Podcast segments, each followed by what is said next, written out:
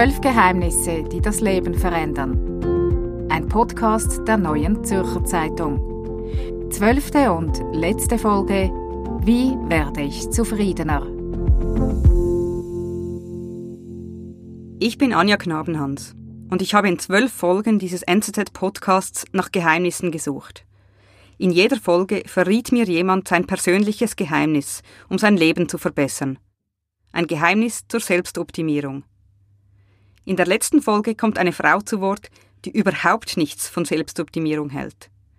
Rebecca Niasi Shahabi ist Buchautorin und lebt in Berlin. Sie hat ein Buch geschrieben mit dem Titel Ich bleib so scheiße wie ich bin. Die Autorin erklärt darin, warum es sich überhaupt nicht lohnt, sich selbst verbessern zu wollen. Ich habe mit Rebecca Niasi Shahabi gesprochen und sie zuerst gefragt, sind Sie ein zufriedener Mensch? Ähm, ja, ich habe das Talent zur Zufriedenheit. Das habe ich aber erst später festgestellt. Was bedeutet denn Zufriedenheit für Sie? ähm, also ich bin ja auf das Thema der Selbstoptimierung gekommen, weil ich ja selbst drunter gelitten habe. Also sonst widmet man sich ja nicht einem Thema.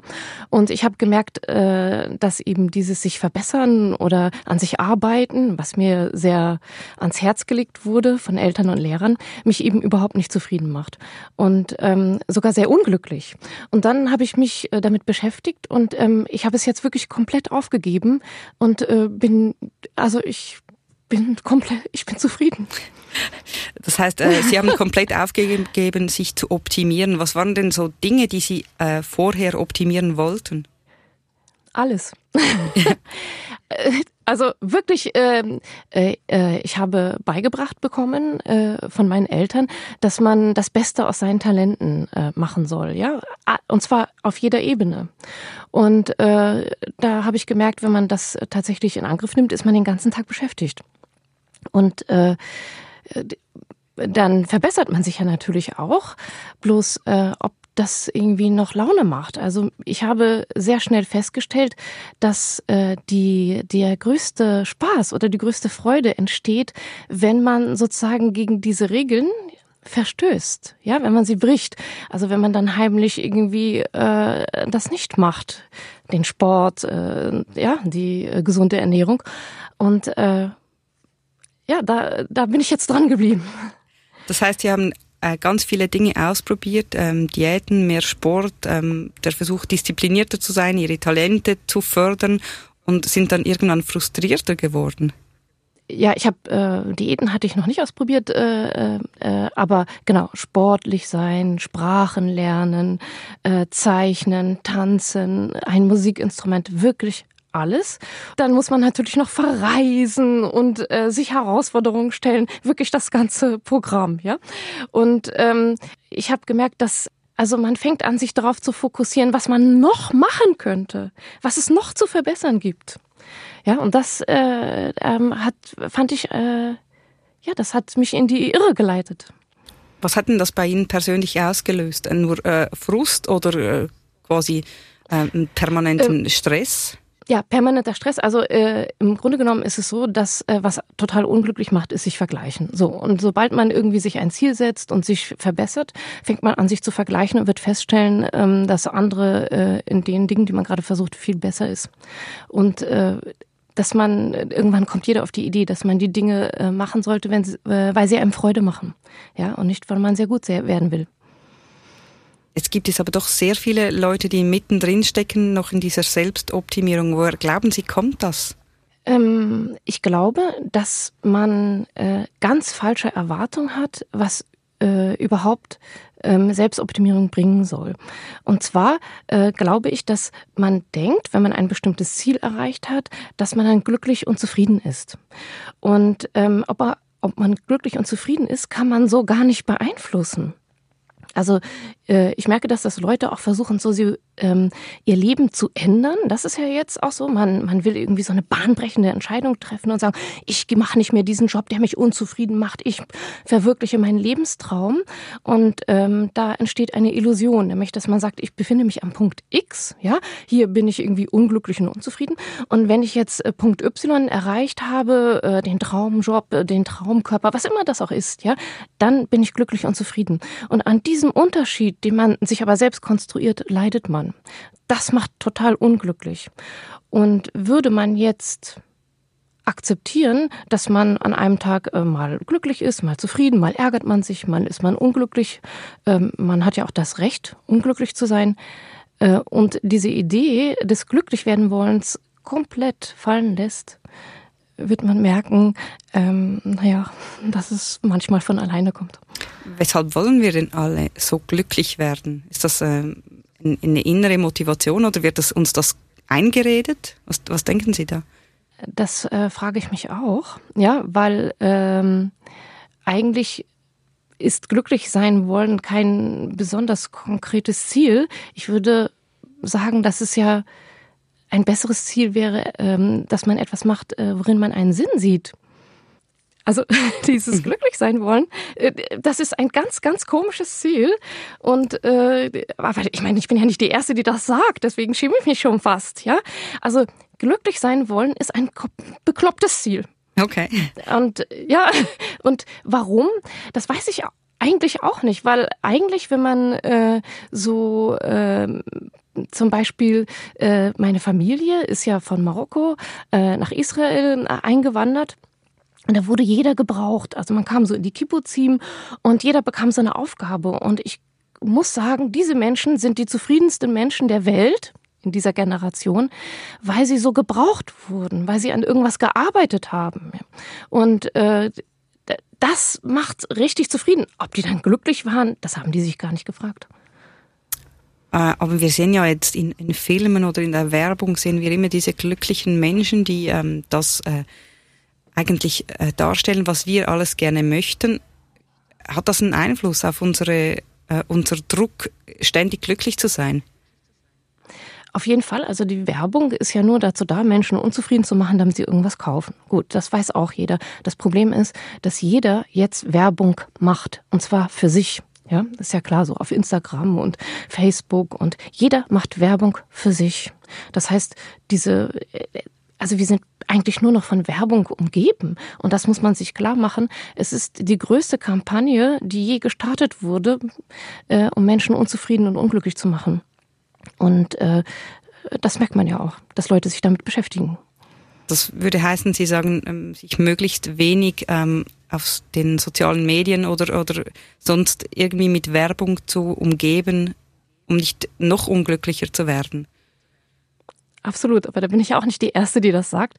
Ähm, es gibt jetzt ganz viele Untersuchungen, dass man sagt, wenn man äh, auf Facebook jeden Tag eine Stunde ist, dann, äh, dann äh, manövriert man sich in eine klinische Depression. Und das ist kein Scherz. Ja? Mhm. Also man, ja, man sollte, also um es kurz zu machen, man sollte das Vergleichen meiden.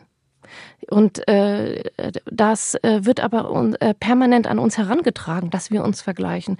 Und dessen muss man sich so ganz stark entziehen. Also äh, und äh, am Schluss sollte man eben sich noch nicht mal mit sich selbst vergleichen. Ja, ähm, das meine ich eben damit, dass man man kann sich Ziele setzen, ja, aber wenn man sie nicht erreicht, äh, dann ist man, dann hat man immer noch sich selbst. Und das ist auch schon, das ist gut genug. Könnten Sie uns dann mal so ein Beispiel nennen von ähm, einer Selbstoptimierung? Sie haben das im Buch recht schön beschrieben, diese Spirale, in die man sich begibt, wenn man sich selber optimieren möchte. Ja, es gibt zwei äh, Spiralen. Also erstmal, ähm, äh, wenn man an sich ein konkretes Ziel setzt, und zwar ähm, äh, ich nehme immer dieses blöde Joggen, ja, weil das, äh, und dann sagt man so, ja, ich möchte, ab morgen möchte ich ein sportlicheres Leben führen. Und dann stehe ich äh, jeden Morgen auf und jogge, ja, und dann macht man das die ersten drei Male und dann ist man total, oh, wow, motiviert und so. Und dann geht man zur Arbeit und sagt, ja, ich habe äh, heute gejoggt und ich, ach, das hat mir so gut getan und so weiter, ja, und dann am vierten Tag äh, ist einem nicht danach irgendwie, ja, und dann geht man äh, zur Arbeit und sagt so, ah, ich habe heute nicht das getan, was ich mir vorgenommen habe. Und äh, ab da, äh, weil man ja nicht mehr joggen wird, ähm, äh, ist, wird man jeden Morgen nicht joggen und aber darunter leiden, dass man nicht joggt. Ja, hätte man sich das niemals vorgenommen, dann würde man das gar nicht bemerken. Und äh, in diese Falle fallen äh, tappen ganz viele, äh, weil sie sich natürlich zu viel vornehmen. Und so, das ist die erste Falle. Und die zweite Falle ist, weil äh, ist das Ziel glücklich werden wollen, dann ist es ja an gar nichts gebunden, sondern es geht nur um ein Gefühl. Und diese Falle ist noch viel schrecklicher, weil nämlich äh, man möchte glücklich sein und wird jeden Moment feststellen, dass man es nicht ist. Und das ist, äh, ja, also unglücklicher kann man nicht werden. Also wenn man quasi ständig in sich hineinhorcht und schaut, bin ich jetzt glücklich und macht mich das jetzt glücklich und äh, kann ich den Moment genießen, dann führt das ja. zum Gegenteil. Zur, zur Hölle.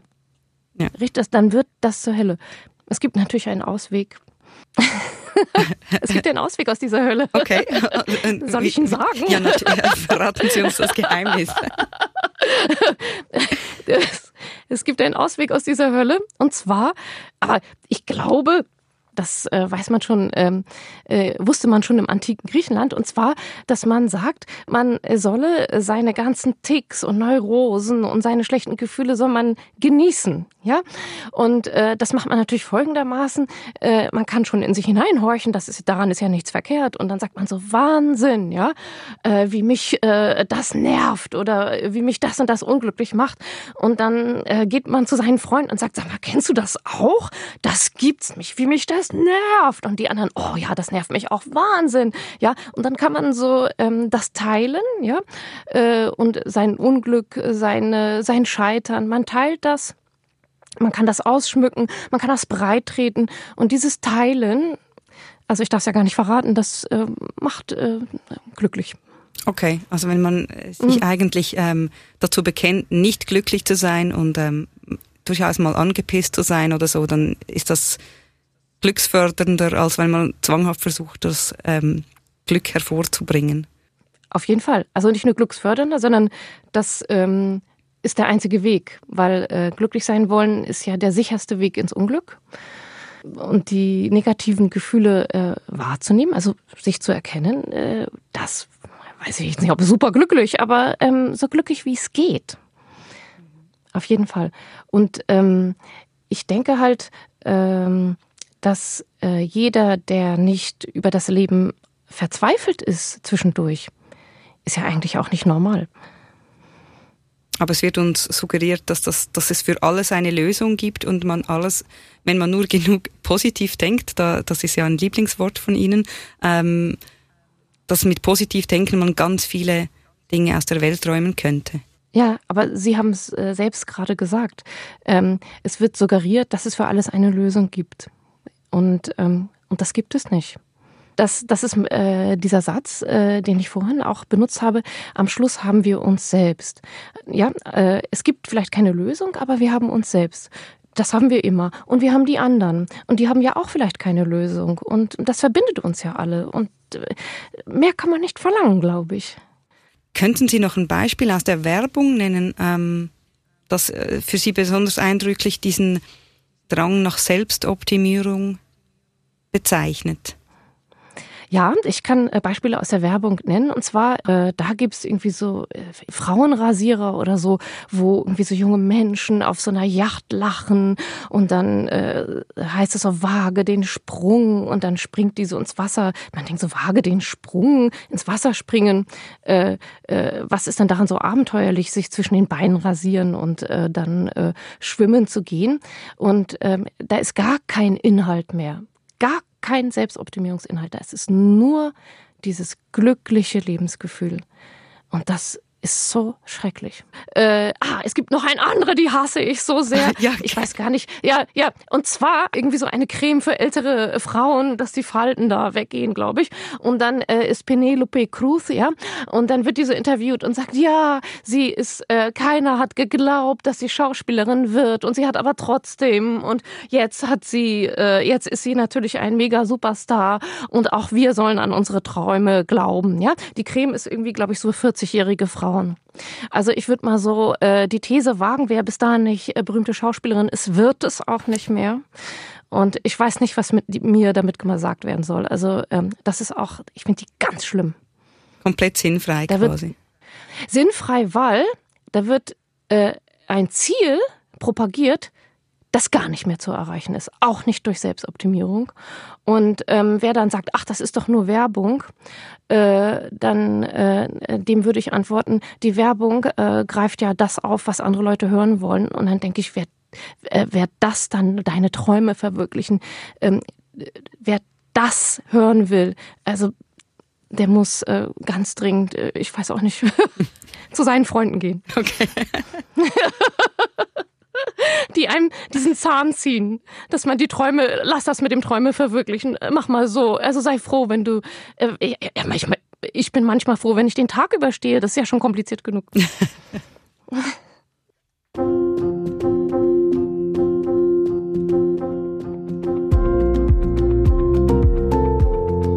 Zwölf Geheimnisse, die das Leben verändern.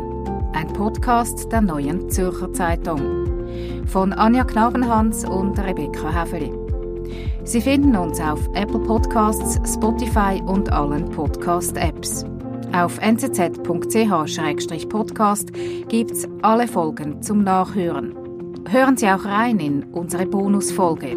Wir präsentieren Versprecher und gewissermaßen einen Blick hinter die Kulissen ins Tonstudio der NZZ. Nehme auf, jetzt ist es rot. Sehr gut. Siehst, jetzt hörst du es doch so ein bisschen krüscheln. Ich kann gar ah. Was man sieht, ist die Halu, Halius, Helia. Hyaluronsäure, ja, sehr schwieriges Wort. Ich musste es vorher auch üben. Genau. LSD hat ja normalerweise eine Halluzinogen... Hey, Hallo.